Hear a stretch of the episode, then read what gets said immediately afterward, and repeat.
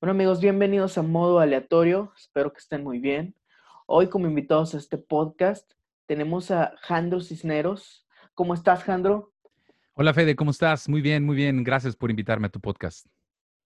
¿Qué tal estás pasando la situación ahorita actual de los músicos? Bueno, pues es, una, es un tema eh, complejo, sobre todo a los músicos que viven de esto y que tienen que prácticamente tocar música en vivo todos los días para sobrevivir.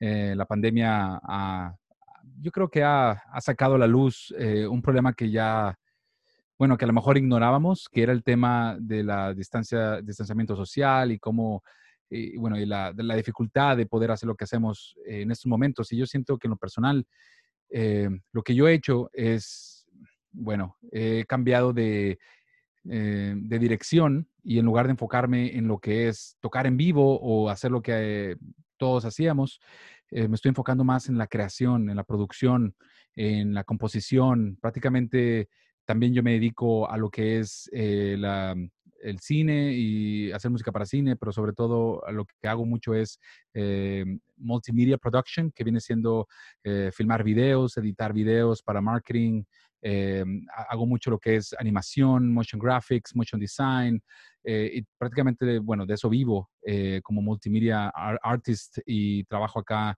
en una universidad que se llama Tufts University.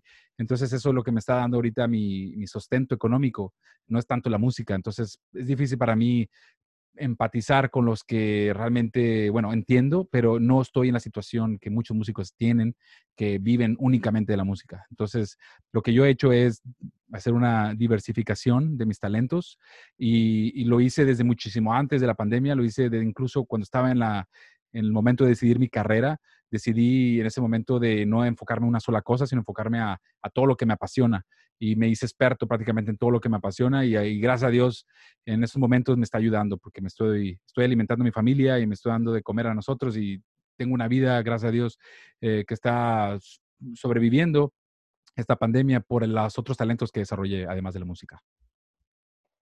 Mencionas que desde que iniciaste en tu carrera has ido alimentando los otros talentos que tienes, pero primero vamos a enfocar, me gustaría enfocarme en algo, para empezar, para los que no te conocen aquí en el podcast, ¿quién es Jandro Cisneros?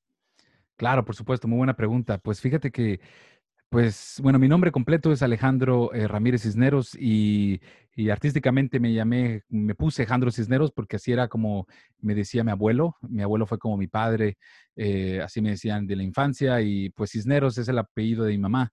Eh, mi mamá fue la que nos educó, fue una mamá y papá al mismo tiempo. Ella nos se divorció cuando yo era muy niño, entonces yo no tuve un papá en el que pude prácticamente eh, compartir un, apellido que, o, no sé, o sentirme orgulloso de, su presencia. Puedo decir que con mi mamá, eh, que bueno, una mujer con dos hijos, sacar adelante en un momento dificilísimo, sacarlos adelante, darles educación, triunfar en su carrera profesional como doctora, ella es doctora, eh, se, eh, bueno, se dedica al trasplante de hígado y a la hepatología y a la investigación de cáncer de hígado y todo eso.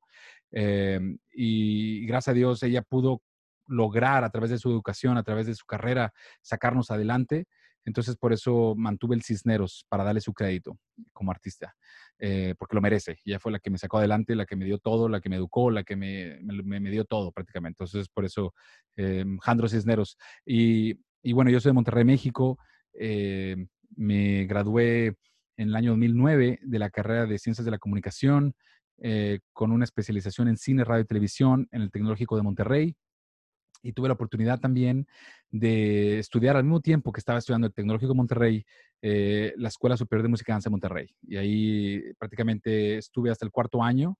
Eh, no sé si es considerado como diplomado o algo así, pero estuve hasta el cuarto año. Hice mi examen de graduación de cuarto año. Eh, con el maestro Pedro Salcedo, el, legendario maestro Pedro Salcedo, y, luego decidí en el año 2010, eh, bueno, es otra historia, pero decidí continuar con el sueño que llevaba desde niño, desde los 15 años, cuando viví en Barcelona, en España, donde escuché la primera vez la palabra de Berkeley College of Music o la escuela, Berkeley College of Music. Y desde los 15 años tuve esa misión de ir a Berkeley College of Music y modifiqué mi vida para que sucediera. Y prácticamente todos los días estuve pidiendo que sucediera, rezando por ello. Eh, hice lo de la ley de la atracción, como le llaman, pero todos los días estuve pidiendo, me veía yo a mí mismo en Berkeley College of Music. Pasaron 10 años y después de, a los 25 años, exactamente a los 25 años, 10 años después de que empecé a pedir por Berkeley College of Music, eh, ya, ya graduado de todo eso, me, me, vine a Boston, Massachusetts, y a comenzar mis estudios a Berkeley College of Music en Boston. Em, y bueno, ahí estudié tres años, me gradué de dos carreras. Soy el primer mexicano, creo, que se graduó de esas dos carreras, que fue la de ingeniero de audio y producción musical y la de film scoring, hacer música para cine. Eh, bueno, esa es la parte como de mi carrera educativa, pero te puedo decir que Alejandro Cisneros o Alejandro Cisneros comenzó desde siempre, desde la introspección a los seis años, cuando mis padres se divorcian, eh, empecé a descubrir la importancia de leer la mente de uno mismo, el conocer su estado de ánimo y algo que se llama emotional intelligence o la inteligencia emocional. Y empecé a comprender, a ver, a los seis años prácticamente, que, que tenía que pues, crecer. Eh, el divorcio fue tan impactante para nosotros que que de repente de ser un niño, pues se me robó esa, no sé si me robó, pero se me quitó esa infancia y, y, comencé a ser un niño más grande. Aunque tenía seis años, mentalmente tenía que yo, yo tenía que crecer. Y así comenzó Jandro Cisneros, así comenzó eh, su aventura de introspección, las partes mental, espiritual, psicoanalítica eh, y, de salud mental. Y, a los 10 años, eh, con tantos problemas que tuvo el divorcio, mi madre decidió llevarme con un psiquiatra para tomar, eh, em, ¿cómo se dice?, psicoterapia. No tenía yo medicinas ni nada, sino era solo psicoterapia. Y ahí eso es lo que me cambió la vida. Eso fue lo que realmente me transformó eh, y lo hice con un doctor muy conocido en México que se llama doctor Juan José Roque Segovia. Y él fue a los 10 años, imagínate, fue el que me enseñó, me hizo, eso fue mi primer instrumento, el psicoanálisis. Me enseñó a leer mis propias emociones, mis sentimientos, mis, todo, todo, todo de mí mismo a los 10 años. Y, bueno, no fue un trabajo de un día, tardé 15 años en terapia, todas las semanas, a veces hasta dos veces por semana. Eh, estuve de los 10 años hasta los 25 o algo así. Em, y pues fue un detalle que me cambió la vida. Ahí fue cuando empecé a leer, eh, a, aprender a leerme a mí mismo y fue cuando empecé a descubrir que la gente era muy similar a mí, a, mí mismo también. o sea, todos somos muy iguales. Y empecé a leer a los demás, empecé a entender eh, la parte más profunda de las cosas y que por superficialmente parece todo simple, pero cuando te, te como se dice, cuando te acercas, es por ejemplo cuando tú ves una piedra por fuera, pues tú la ves redonda o lo que sea, y la ves como una piedra, pero te acercas un poquito más y un poquito más y un poquito más, le pones un, microscopio o lo que tú quieras, y empiezas a ver el mundo entero en una piedra, empiezas a ver millones de partículas, millones de colores, millones de, todo tipo de cosas. Entonces, así fue mi educación. Eh, y de ahí descubrí que me gustaba la música. Eh, obviamente, yo tuve una formación musical con mi abuela, que fue pianista profesional. A los 10 años fue la que me enseñó música.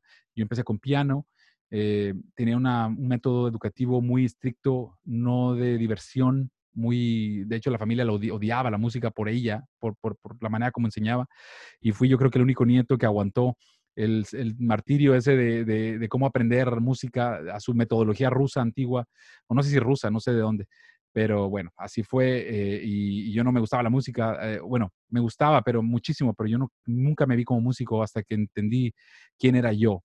Eh, y, superar ese, divorcio de mis padres. Entonces, eso fue lo que 15 años después me dio la formación mental eh, y espiritual para llegar a Berkeley con una mentalidad completamente entrenada. Y ahí fue cuando eh, exploté. O sea, comencé, me hice un líder acá en Boston, no sé cómo explicarlo, pero a veces es difícil de creerlo cuando uno es mexicano. y sobre todo de Monterrey o de donde sea, uno no se considera uno a veces líder, pero cuando estás allá enfrente de todo el mundo, con todas las partes del, toda la gente del planeta Tierra, eh, y empiezas a contarles historias, empiezas a, motivarlos, empiezas a, darte cuenta que lo que ellos necesitan es tu presencia, te, das cuenta que tienes más que ofrecer. Entonces así fue cuando comencé eh, un grupo en, Boston que se llama, en Berkeley, que se llama Ubuntu, eh, que es una filosofía de Sudáfrica, del Zulu, que quiere decir I am because you are, que quiere decir yo soy tú porque eh, eh, I am because you are es como yo soy tú porque tú eres yo.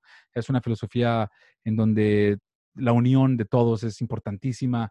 Y así fue, así comencé em, liderando, empezamos dos personas y luego cuatro, luego cinco y terminamos 300 miembros, gente de Berkeley, de Harvard, de Northeastern, de Boston College, de Boston University, de, de, todos lados, de Berkeley, obviamente Boston Conservatory y de New England Conservatory. Entonces fue muchísima gente y pues como mexicano, pues fundar todo eso tan importante fue increíble. Ahí conocí gente increíble, músicos de, que son famosos ahorita. Y ahí fue cuando me di cuenta que tenía mucho potencial esta parte introspectiva con la música, eh, que teníamos, tenía una misión y, lo llevé a, bueno, a, hacerlo realidad. Me casé con, ahí conocí a mi esposa, eh, Cristina, italiana, eh, de Milán, también de Berkeley, una cantante extraordinaria, espectacular. Em, y nos casamos en 2015, un año después que me gradué de Berkeley. Eh, y tuvimos a mi, primer hijo Alessandro en el 2015 y ahorita, el, hace, bueno, el año pasado tuvimos a, mi segunda, bueno, a mi hija Esperanza y te puedo decir que ha sido una, un desarrollo de toda la vida y, y fue cuando sí saqué mi canción Self Respect, que fue mi primer single y te puedo, como te narré todo esto, eh, desde el comienzo empezó eh, todo eso de, de, la introspección y, y tardé me tardé creo que como 30 años o 20 años, no sé cuánto, en hacer mi primera canción, o como yo la quería hacer, y, generar los talentos para poder hacerlo realidad. Y fue cuando lo hice. Y, fue con esa de Self-Respect, em, esa canción que la filmé, la toqué, toqué todos los instrumentos, el bajo, la guitarra, el canto, las baterías, la percusión, el piano. Eh, la mezcla, la masterización, el video, filmé el video, el concepto, todo, todo, todo todo el principio a fin lo hice yo y me tardé un año solo en hacer esa canción. Eh, y, fue para mí un logro como el que se le da a un doctor al graduarse de la carrera de medicina, no sé, un logro como que se le da a un campeón de una copa mundial de fútbol. Fue para mí el logro más grande de toda mi carrera, que fue el poner en palabras y en música lo que yo entendía únicamente por mi mente.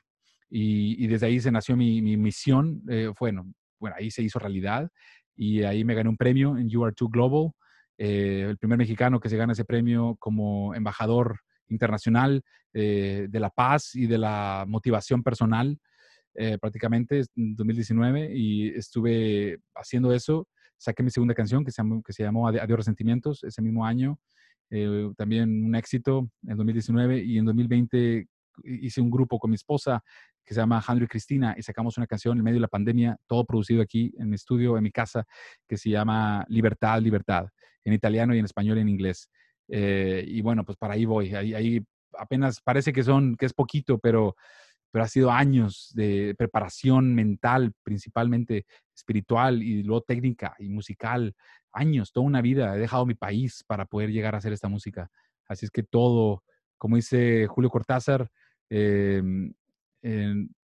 hay un chiste creo que va que dice que, es bueno que los intelectuales se casen eh, en lugar de andar de novios eh, con sus filosofías. Entonces yo puedo decir que yo estoy casado con toda esta filosofía, con esta misión de vida que tengo y, no, no hay vuelta atrás para mí. Mencionas mucho la introspección. Ah, bueno, también, como sabemos, estudiaste en Berkeley College of Music. ¿Cuál, crees que es la importancia de la introspección en una situación así? Porque a pesar de que, bueno, Berkeley es una de las escuelas o la escuela más importante de música en el mundo, creo que la situación, digámoslo así, emocional o anímica tiene mucho que ver en, al, estar estudiando una carrera en un colegio de, ese, pues de esa magnitud. ¿Cuál consideras que es la importancia de la introspección al momento de estar estudiando en una escuela del tipo de Berkeley? Bueno, déjame te digo que para yo llegar a Berkeley College of Music, eh, pues imagínate, no sé si te ha pasado a ti o no sé si tú lo has hecho, pero mm, no sé si mucha gente se dedica a eso, pero yo tardé 10 años cocinando la idea, nada más. 10 años, día, imagínate, no sé si tú has tenido algo similar, pero imagínate pasar todos los días de tu vida por 10 años, día y noche, constantemente pidiendo por eso. O sea, yo fui claro en, decir, yo me veo, yo decía, eh, o sea, yo, bueno, yo creo en Dios, entonces yo escuchaba una, una voz en mi cabeza que decía, Alejandro, una voz que me confirmaba que yo iba a estar en Berkeley College of Music, aunque era algo imposible en esa época. Era, me decía, Alejandro, tú vas a ser antes una persona diferente a la persona que va a ser después de Berkeley. Esa frase para mí me confirmaba que yo iba a estar en Berkeley. No sabía cómo, no sabía cómo ni cómo pagarlo, ni cómo llegar ahí. La gente me asustó toda la vida diciendo que para llegar a Berkeley College of Music necesitabas tener el máximo talento, que es verdad, pero, pero no sé, hablaba, me comparaban con gente del tipo de Steve Vai, Steve Vai como guitarrista, Pat Martini, eh, Quincy Jones, eh, John Mayer, bueno, mucha gente que se ha graduado de por acá. Eh, y pues yo decía, no, pues yo no estoy en ese nivel, yo soy de Monterrey, México, ¿cómo, ¿cómo se me ocurre llegar allá? Pero, sin embargo, yo con esa confianza, ahí es la parte de introspección. Berkeley es el resultado de la introspección, es el resultado que me llegó a mí en confiar en esa voz eh, que yo descubrí a través de la introspección, la voz de la verdad, la voz del uno mismo, la voz del verdadero yo, el verdadero ser, el, el, el que se encarga de, de decidir sí o no, vaya. Entonces yo en lugar de decidir que la mente o el ego o lo que fuera decidiera sobre mi vida y mi futuro, yo tomé riendas y decidí apostar por eso. No creía totalmente al principio y dije, si esto se cumple, si esto se hace realidad, voy a para siempre dedicarme a hacerle caso a esa introspección, a esa voz. Y, eso fue lo que sucedió. Berkeley fue, modifiqué mi vida para que sucediera. Yo no, yo no se lo dije a nadie, nadie mi, mi, familia, nadie sabía que yo quería ese sueño. No se lo comenté a nadie, no se lo compartí a nadie. Yo solo lo hice. Entonces, cuando mi madre descubre que yo quería hacer, bueno, estudiar música en la superior, en la Escuela Superior de Música en Monterrey, y al mismo tiempo estudiar una carrera en el Tecnológico de Monterrey, que es complicado, déjame te digo que no mucha gente lo hace, el estar de tiempo completo en una universidad del nivel de TEC de Monterrey, donde demanda muchísimo, es muy difícil, y luego también el nivel de la Escuela Superior de Música en Monterrey, que es la mejor escuela de música para mí de Monterrey, eh, con los mejores maestros. Eh, yo dije, que te pues, bueno, para mí es un conservatorio más, que una escuela de música. Eh, y con tanta riqueza dije, ¿cómo va a ser posible? Entonces, imagínate, desde la preparatoria empecé la superior y de música y, modifiqué mi horario. Yo iba a la superior, eh, bueno, al TEC de Monterrey a las 7 de la mañana, tomaba clases a las 7 de la mañana, primer, clase a las 7 de la mañana, la que fuera, la que hubiera posible, y yo salía de clase a la 1 de la tarde. Y luego todo lo, lo ponía todo junto para poder terminar a la 1 de la tarde.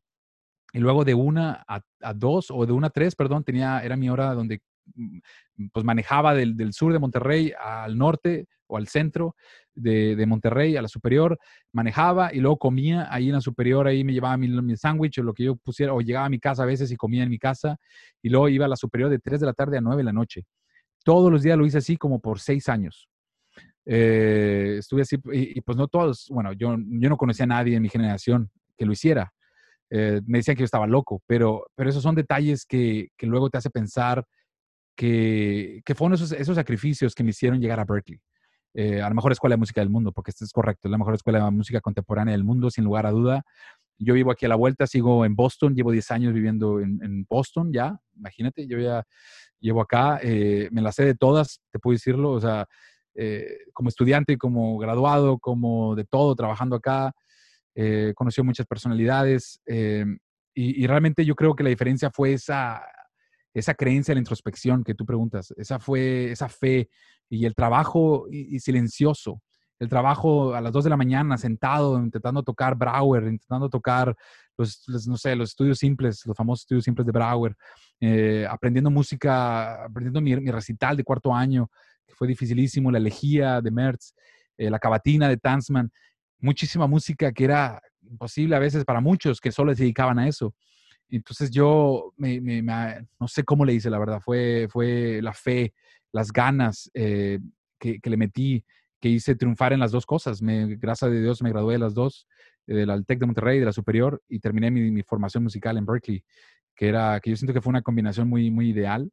Eh, pero aún así yo llegué a Berkeley como si fuera nuevo, vaya, o sea, el nivel musical estaba en otra dimensión, porque eso yo creo que nos, que nos falta, bueno, eso ya es otro tema, pero yo creo que como mexicanos o en la, escuela de música, yo siento que lo que nos falta es aprender a improvisar, aprender a ser compositores en el momento, no solo intérpretes de, un, de una pieza musical escrita, impresa de los 60. O sea, yo siento que, o de los años 20 o lo que sea, o de ahorita mismo, sino siento yo que como músicos tenemos la, la, la, no sé, la misión de saber improvisar, de saber componer, saber hacer música en vivo con otros, comunicarte, hablar, de la, hablar la música como hablamos el español, hablar la música de un nivel de cualquiera, que si te pones a un, trompetista, saber, saber acompañar a un trompetista en el momento, que te digan una canción y te las toques en el momento, improvises, sepas cómo dialogar musicalmente con otro ser humano. Y yo siento que es algo que, que no tenía yo que no se me dio a mí en, México. Yo esa formación desgraciadamente no la tuve, pero la tuve en Berkeley. Y eso es lo que me dio, pues, no sé, las alas para volar. Eh, y, bueno, y en Berkeley también, pues como tú dices, la mejor escuela de música porque la gente que está acá pues, son los mejores de los mejores y te das cuenta que empiezas a ser amigo de gente que es muy, muy buena, muy increíble y empiezas a, a, verte que es posible hacer cosas imposibles, más, o sea, como por ejemplo, eh, te cuento una historia de, de Bence Peter, eh, era un amigo mío de Hungría, es amigo mío, eh, un pianista que era muy, muy, muy, muy tímido, no hablaba bien inglés y, pues estaba muy, imagínate, es un impacto cultural venir a Boston, te lo digo en serio, un impacto, nada más el impacto y el shock cultural es tremendo. El inglés, todo es en inglés.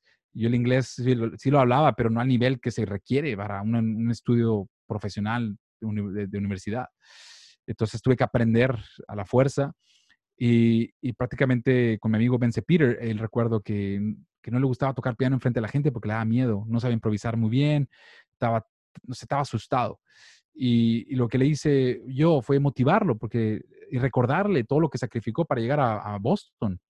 ¿Dejaste todo en Boston para estar triste? Esa fue mi pregunta. Y, eso es lo que pasa, otra cosa en Berkeley, ¿eh?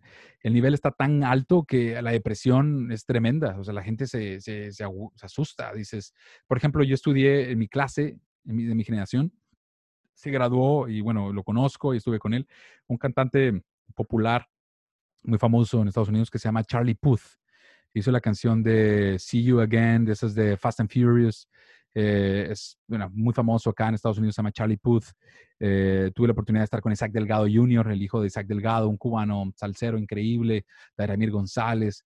Estuve con, te puedo explicar? Eh, Leith, el famoso violinista, con Javier Limón, el productor de Paco Lucía, de Alejandro Sanz. estuve con Gloria Estefan, y con John Mayer, y con Esperanza Spalding, con Pat Matini, Guthrie Govan. bueno, muchísima gente eh, ella Raman, el famoso compositor. Y cuando estás al lado de toda esa gente, dices, wow, ¿qué me falta para estar como ellos? Y ahí es lo que hace Berkeley. El, la comparación, bueno, el estar al, lado de un, mar de talento te lleva a, subir tu talento también y, y, empiezas a hacer las cosas imposibles. Y con mi pianista, Bence Peter, pasó lo mismo y, y, lo empecé a motivar, le empecé a ayudar, le empecé a decir, ¿sabes qué? Eh, no te vas a rendir, no te vas a, no, no dejas de tu país por, por, no tocar piano aquí en Boston, tienes que tocar. Eh, y le pregunté, ¿cuál, ¿cuál, es tu sueño? ¿Cuál es tu idea? Eh, porque todo comienza con una idea. ¿Cuál es tu idea? ¿Cuál es tu meta? Y, y, no, y él no la sabía. Entonces, por un seis meses estuve mandándole textos, invitándole a comer, recordándole la palabra, diciéndole que su idea ya estaba haciéndose realidad. Le dije, lo que sea que tú piensas, ya se está haciendo realidad. Your idea is happening right now y, le decía texto, le mandaba todo eso. Y un día, un día me manda un correo electrónico y me dice, hey, me regresé a Hungría porque es diciembre, estoy en vacaciones, eh, pero quiero que veas mi idea, estoy haciendo mi, mi, idea realidad. Y me manda el video en vivo, eh, un live stream, y él estaba en Hungría enfrente de un escenario enorme en televisión. Yo, yo, no lo podía creer porque pues, ni siquiera quería tocar enfrente de mí, o sea, de, de, la gente. Y de repente él estaba en un teatro enorme con televisión y en eso se pone a tocar tan rápido que, que al finalizar el video todo estaba en húngaro, yo no entendía, hasta que sale un, un tema, un logo que se reconocí. Y era el logo de los, eh, el logo del récord Guinness. Yo dije, ¿qué es esto? Y ahí me, ahí me di cuenta que él acababa de romper el récord Guinness como el pianista más rápido del mundo. Y ahí te das cuenta que dices, wow. El mismo chico eh, con miedos, eh, con la influencia del mexicano, eh, y, con, mi influencia ahí, yo siento que lo apoyé indirectamente con esa introspección que te digo, con esa fe, esa confianza, esa fuerza de voluntad eh, que, que, le dio a, romper el récord Guinness. Y pues ahorita lo puedes buscar, se llama Peter Benze, tiene videos por YouTube por todos lados, millones de videos, millones de views, súper famoso. Eh, y es un ejemplo claro del tipo de gente que te topas por acá. Y es cuando empiezas a creer en que tú, tú eres uno de ellos también.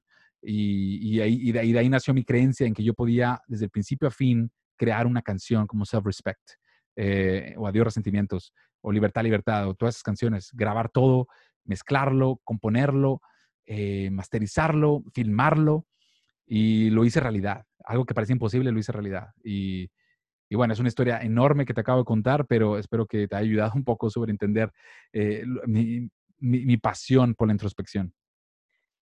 Y aparte, bueno, ya mencionando a Self-Respect, veo que es como el resultado del trabajo de toda, de toda una vida, lo que has logrado con Self-Respect y el mensaje que mandas se me hace un mensaje muy fuerte. Mencionando todo lo que vienes comentando sobre la introspección, viene siendo todavía, creo yo, más fuerte, o sea, te impacta más de alguna forma. Así que ya tocando el tema de, self-respect, ¿cuál ha sido tu mayor influencia para hacer esa canción? Pues ya, bueno, pues muy buena pregunta. Eh, le dediqué, como tú dices, toda una vida para, hacer esa canción. Eh, y, y, se lo dediqué toda una vida para hacer esa canción porque porque uno hace canciones, bueno, yo, yo, llevo haciendo canciones desde los 16 años, 13 eh, años, de hecho, eh, y pues muchas canciones que he hecho, pero, pero nada de lo que yo me sentía que, que representaba mi verdadero ser, mi verdadero yo, todo lo que había trabajado. Entonces, el self-respect se, se convirtió en algo complicado porque hablar de self-respect en una canción es muy difícil. Es algo muy, muy abstracto. Eh, self-respect es como en español se dice autorrespeto cómo hablar del autorrespeto en una canción. Eh, entonces, para mí, eh, eso fue la parte más difícil, cómo ponerle palabras a algo que es tan, tan imposible. Eh, por eso me llevó tantos años, pero, pero puedo decir que la razón por la que elegí ese tema fue por la, porque yo siento que es el origen de todo, todo, todos nuestros sufrimientos, nuestros problemas, nuestros obstáculos, nuestras adicciones. Todo viene al momento, todo, todo en nuestro mundo se rompe, el mundo de nuestra verdad se rompe en el momento en que nosotros nos empezamos a faltar el respeto a nosotros mismos. Y yo, y yo me hago una pregunta, y yo me hice esta pregunta, y te la hago a ti, te la hago a todo el mundo. Y es una pregunta que, es clara y, ahí es donde es importante nuestra función. Y la pregunta es, ok, hay leyes en este mundo que te protegen de alguien que te hace daño a ti físicamente, alguien externo a ti. Si alguien viene y te quiere robar, no sé, te quiere robar tu guitarra, te quiere robar algo, lo que sea, un coche, eh, hay leyes que te protegen de esa persona, lo meten a la cárcel o cualquier cosa. Ahora mi pregunta es, ¿qué pasa de la violencia que tú tienes hacia ti mismo? Lo que pasa en tu cabeza. ¿Quién te protege de tu propia violencia mental? Esa es una pregunta que te la hago a ti, te la hago a todo el mundo, y yo me la hice a mí mismo. Dije, ¿quién, ¿quién te protege de esos pensamientos de ataque, de esos pensamientos de miedo, de esos pensamientos de, de esos horribles pensamientos? Eh, eh, y toda la vida vivimos con esos pensamientos y la verdad es que nadie te protege porque nadie puede entrar a tu cabeza, nadie puede estar ahí. Por eso está la esquizofrenia, está otros problemas de, depresión, de, bueno, de mental health eh, enormes porque la gente, no hay doctor, no hay gente humana que pueda entrar a tu cerebro, a tu mente y ayudarte desde ese punto de vista a, calmar tu, tu, tu agresión hacia ti mismo. Entonces ahí es donde es tan importante tu presencia, tu ser, tú mismo. Ahí es donde self-respect, el autorrespeto, entra en el juego. La única manera en que, en que esa violencia mental pueda pararse es al respetarte a ti mismo. Eso es, tú, tú eres el único mm, capaz de detener esa violencia mental. El único en este mundo. Eres el único ser humano en tu propia vida no importa que tengas miles de hermanos o muchos tíos o lo que sea, eres el único ser humano que es capaz de tener tu propia violencia mental. Y si tú no eres consciente de esa función, vas a vivir toda la vida como víctima de tu propia eh, violencia. Eh, Freud lo llamaba el lead. Freud identificaba a la mente en tres maneras, en el id, en el ego y en el superego. Eh, el lead viene siendo todo lo que es caótico, todo lo que viene siendo salvaje, violento, horrible. El superego viene siendo todo lo que viene siendo nuestra mentalidad divina, lo que es correcto, lo que se hace bien, lo que debe de hacerse correctamente, con disciplina. Y el ego, que está en medio, se dedica a decidir, o hago el bien o hago el mal, o hago el bien o hago el mal. si lo ven de esa manera, eh, es como el, ego, pues, eh, bueno, es, eso es lo que decía Freud. Hay mucha gente que lo dice de, maneras diferentes. Pero yo en lo personal, yo lo veo como que el lead o, el caótico, en, la religión le llaman como el diablo, eh, y el ángel es el superego, o lo que sea, como lo quieras decir. nosotros estamos en medio, siempre decidiendo qué vamos a hacer en nuestra propia mente y nuestras vidas. O decidimos por la parte caótica y de violencia, que, es, que está ahí todos los días, todos los días, todos los días, todos los días en nuestra mente presionándonos, o decidimos por lo que es correcto para nosotros mismos. Pero si nosotros decidimos no estar en esa posición de decisión, si decidimos eh, eh, absentarnos, si decidimos ser víctimas, si decidimos no ni, siquiera pensar sobre esa responsabilidad, automáticamente el que va a ganar va a ser el id eh, para Freud, o el caótico, o el violento, o el, el adictivo, el malo, el diablo, como le quieras llamar. Entonces, ese es el problema. Y por esa, por esa razón escribí sobre self-respect. No hay otro tema para mí más importante en el mundo que ese, porque ahí se origina el éxito o el fracaso de cualquier ser humano. Eh, y, te lo digo en serio, yo conocí eh, gente con Grammys, yo conocí ella, eh, bueno, gente, ella Raman, ella Raman, no sé si lo conoces, pero es el compositor más importante de India. Él hizo la música para una película que se llama Slumdog Millionaire tiene Óscares y toda la cosa. Muy famoso. Es yo creo que el compositor de la India más famoso del mundo. Y lo conocí. Estuve al lado de él todo el día. Me convertí en su fotógrafo personal. Em, y estuve todos los días, estuve todo un día, con el 24 de octubre, eh, estuve todo el día con él, un 24 de octubre de 2015, creo. Y, y, la pasé todo el día con él. Y tú lo veías triste. Y yo le pregunté, una vez estábamos en el Boston Symphony Orchestra, eh, perdón, Boston Symphony Hall, el, donde eh, que te puedo explicar, como donde Igor Stravinsky era conductor, o sea, estamos hablando de donde Leonard Bernstein, estamos hablando de uno de los, de los, de las sinfonías o de los teatros más importantes del mundo. Y estaba yo ahí eh, con él, con ella Raman, eh, en, en, en, backstage, y él estaba triste y estaba viendo una fotografía, estaba solo. Y me le acerco y le, y le digo que, que, en qué estaba pensando, que cómo se sentía. Y, y, y me dijo, y bien sincero, me dice, ¿sabes qué? A mí me gustaría estar en India ahorita. No, yo no quiero estar aquí. Y estaba él a punto de recibir el premio más grande de Berkeley. Le, está, estaban dando el, doctorado, el, doctor, el, doctorate de, Berkeley, eh, honoris causa, que es como el premio más grande que Berkeley te puede dar. Entonces, y él decía, es que yo no quiero estar aquí. Y yo le pregunté, ¿pero por qué? Y me dice, porque mi esposa acaba de perder a su padre. Se acaba de morir eh, la semana pasada. Y yo por estar aquí no puedo estar en, el funeral. Eh, y el funeral es hoy. Y no quiero estar aquí.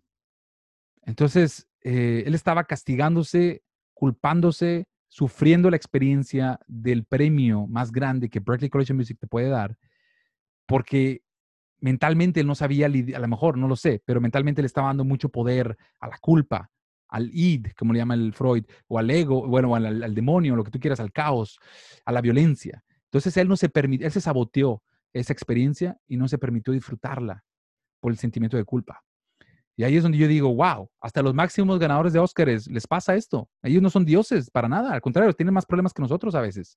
Y dije, wow, es cuando aprendí que, que esto era importantísimo, que esto es, esto es como abrir los ojos al planeta Tierra, al humano, donde hacer responsable a cada uno de su propia violencia. Y, es uno mismo que lo puede detener, nada más. nadie más lo puede detener. Tú mismo eres el único que le puede decir, basta, basta esa adicción, basta esa violencia interna, basta, venga.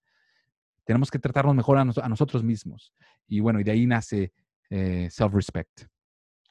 Bueno, Jandro, me encanta el mensaje que estás mandando con self-respect. Ahorita me mencionabas tu nueva canción también, Adiós Resentimiento.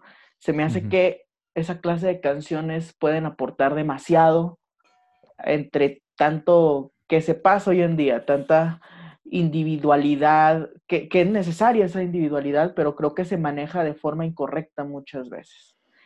El día de hoy, pues la verdad ha sido un placer tenerte como invitado, el volver a verte aunque sea por medio de una pantalla. Así Muchas gracias. Bueno, he disfrutado mucho estar aquí platicando contigo y que nos estés contando tus experiencias. Creo que aportan demasiado a todos aquellos que vamos, que vamos apenas haciendo nuestro propio camino. Amén. Puedes dejarnos también tus redes sociales donde podamos seguirte. Claro, por supuesto, me pueden encontrar en Jandro Cisneros, ya sea en Facebook, en YouTube, en Instagram, jandro.cisneros, me pueden encontrar en Twitter, eh, mi website es mi correo, bueno, mi es jandrocisneros.com, eh, escríbanme, ahí, hay una manera para escribirme, eh, contáctenme, yo soy una persona que eh, eso me encanta, la conexión humana, así es que por favor, ojalá pueda escuchar de ustedes, Jandro Cisneros, gracias, gracias Fede Reyes, gracias por tu podcast, le deseo lo mejor y, y bueno, y ojalá en el futuro podamos regresar a hablar más sobre esos temas. Ojalá. Muchas gracias por aceptar la invitación, Jandro. Por supuesto. Muchas gracias. Y bueno, muchas gracias a todos ustedes que nos escucharon aquí en modo aleatorio. Nos vemos la próxima semana.